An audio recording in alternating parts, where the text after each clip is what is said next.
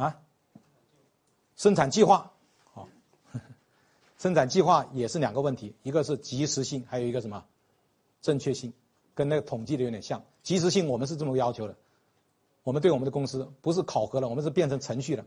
凡是计划组接到销售计划，销售销售部门传来的订单，必须在半个小时之内把它展开成物料计划、生产计划布置下去，半个小时之内，而且不能出错。为什么？如果你搞了一天才出去，那边来不及了。当然你出的快，出错了，就是一个是出错正确率，还有一个时间，啊，因为它越快对生产部门、对物料部门越有利，它越慢呢越不利。你没有这个考核标准，曾经出现过这个情况。我在有一家企业碰到的这个情况，星期五拿到订单了，传过来了，下班了他不处理，他留到星期一处理，两天呢浪费掉了。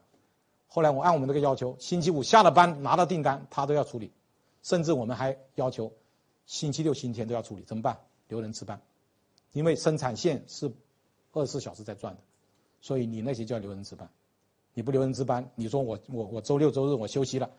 计划星期一再做，你耽误了两天，耽误两天，对生产部跟物料物料，那是致命的。有时候特别急单的时候，所以就考它的及时性跟准确度一样的。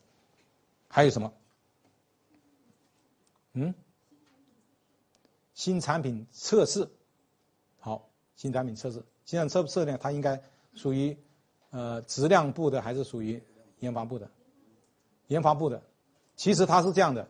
像这种有的实在是分不分不清楚的时候呢，就把它放到整个那个研发部里面去考核。换句话说，你研发部交出来的东西是好的，我管你有没有经过新产品测试呢，对不对？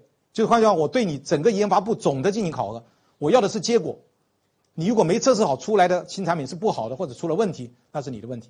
另外还要注意哦，研发部门还有一个考核，这个产品是研发出来了，它好不好制造，质量能不能控制。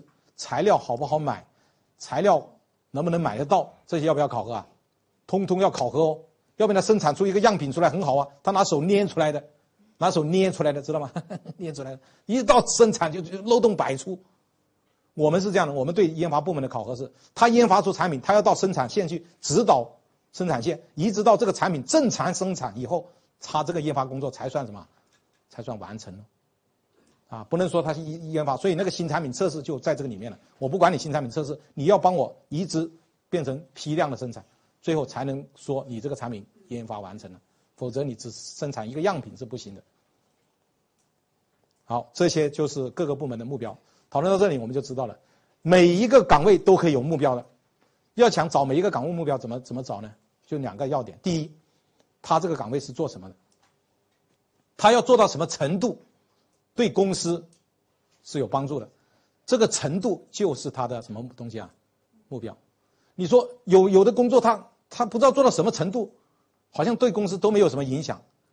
凡是没有目标的岗位怎么办？知道吗？撤掉，多余的，多余的岗位是没有目标的。有人说我这个事情做成什么样子也没关系，什么时候做好也没关系，那不做也没关系，那就不做了。所以凡是找不到目标的岗位，一定这个岗位是多余的。只要不是多余的岗位，一定能找到目标，啊，这就是我们制定各种各样目标